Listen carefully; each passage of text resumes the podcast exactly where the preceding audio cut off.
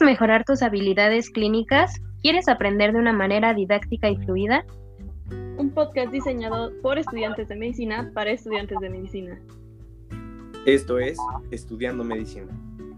Hola a todos, sean todos bienvenidos a este su podcast favorito.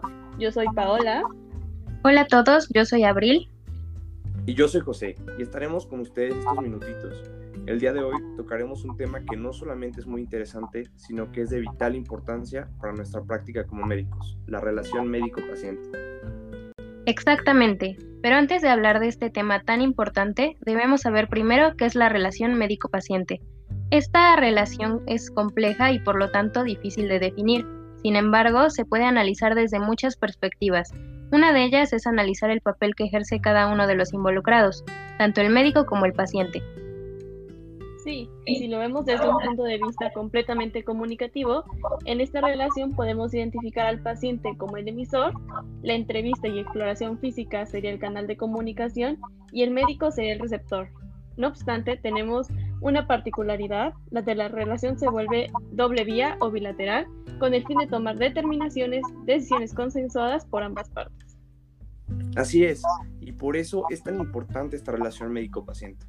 No es una entrevista solamente, es una explicación, un monólogo por parte del médico. Es necesario que esta relación se vuelva un diálogo, un intercambio de información para que trabajen en conjunto para llegar a una solución. Yo sé que esto suena muy abstracto ahorita, así que pondremos un ejemplo. Tenemos un paciente llamado Roberto que presenta vómito postprandial, dolor en hipocondrio derecho y epigastrio de dos días, con predominio nocturno y que empeora tras la ingesta de alimentos. Tras un primer tratamiento, Roberto regresa, donde se le encuentra opacidad en hipocondrio derecho. Se hace una valoración quirúrgica, donde después se encuentra la vesícula biliar con pared engrosada, líquido pericístico y estriación de grasa perivesicular. Finalmente, se le diagnostica como una colecistitis aguda. Roberto es nuestro paciente y necesita acompañamiento antes, durante y después de su diagnóstico. Es necesario aplicar una adecuada relación médico-paciente para ahondar en sus síntomas. Por ejemplo, si nos refiere dolor, se crea esta comunicación bilateral para saber cómo y dónde se encuentra, si hay factores que lo empeoran o lo alivian y hasta el tiempo de evolución. Para la aplicación de esta relación hay cuatro modelos en los que podemos clasificar el tipo de relación médico-paciente. El modelo paternalista, el modelo informativo, el interpretativo y el modelo deliberativo.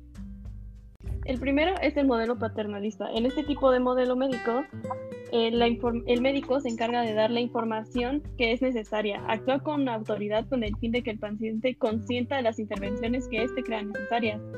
Eh, no es necesario de la intervención del paciente y se considera que éste debe estar agradecido por lo que el médico decida. Y el médico en este caso es visto como un padre o un guardián. Luego tenemos el modelo informativo. Es también conocido como el científico y consiste en darle al paciente toda la información sobre su enfermedad, intervenciones, probabilidades, diagnósticos, para que el paciente así pueda decidir la intervención que desee. En este modelo, el paciente es el que toma las decisiones médicas y el médico funge solamente como proveedor de información. El médico se ve como un experto. El modelo interpretativo consiste en determinar los valores del paciente, qué es lo que desea y ayudarle a elegir la que mejor se adapte a lo que necesita. Pero el médico no se impone, da su opinión y en última instancia es el paciente quien decide la forma en la que se va a actuar. En este modelo, el médico se ve como un consultor o un consejero. Y por último, tenemos el modelo deliberativo, en este modelo hay una deliberación conjunta entre el médico y el paciente, en el cual el médico va a proporcionar la información y de forma conjunta la van a discutir y van a llegar a un acuerdo sobre el tratamiento que se llevará a cabo. Aquí el médico es considerado como un amigo. Como podemos ver, en teoría, el mejor tipo de relación médico-paciente es el deliberativo, ya que ambas partes llegan a una decisión conjunta.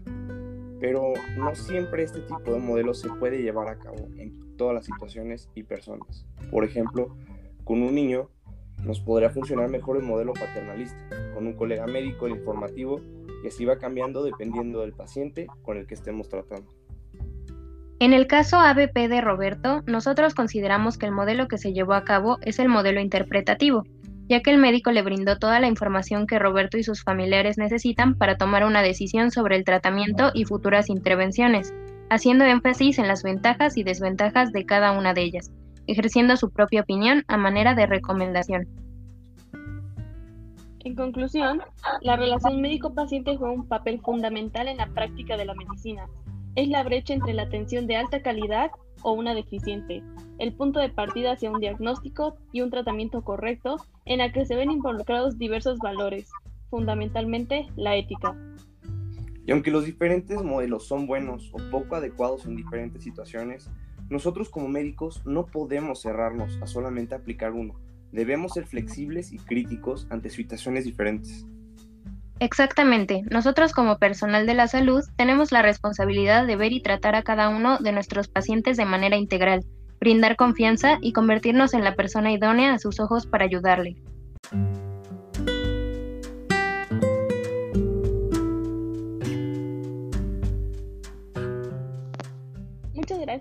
Ustedes por haber estado con nosotros en un capítulo más en este, su podcast favorito, Estudiando Medicina. Esperamos verlos pronto.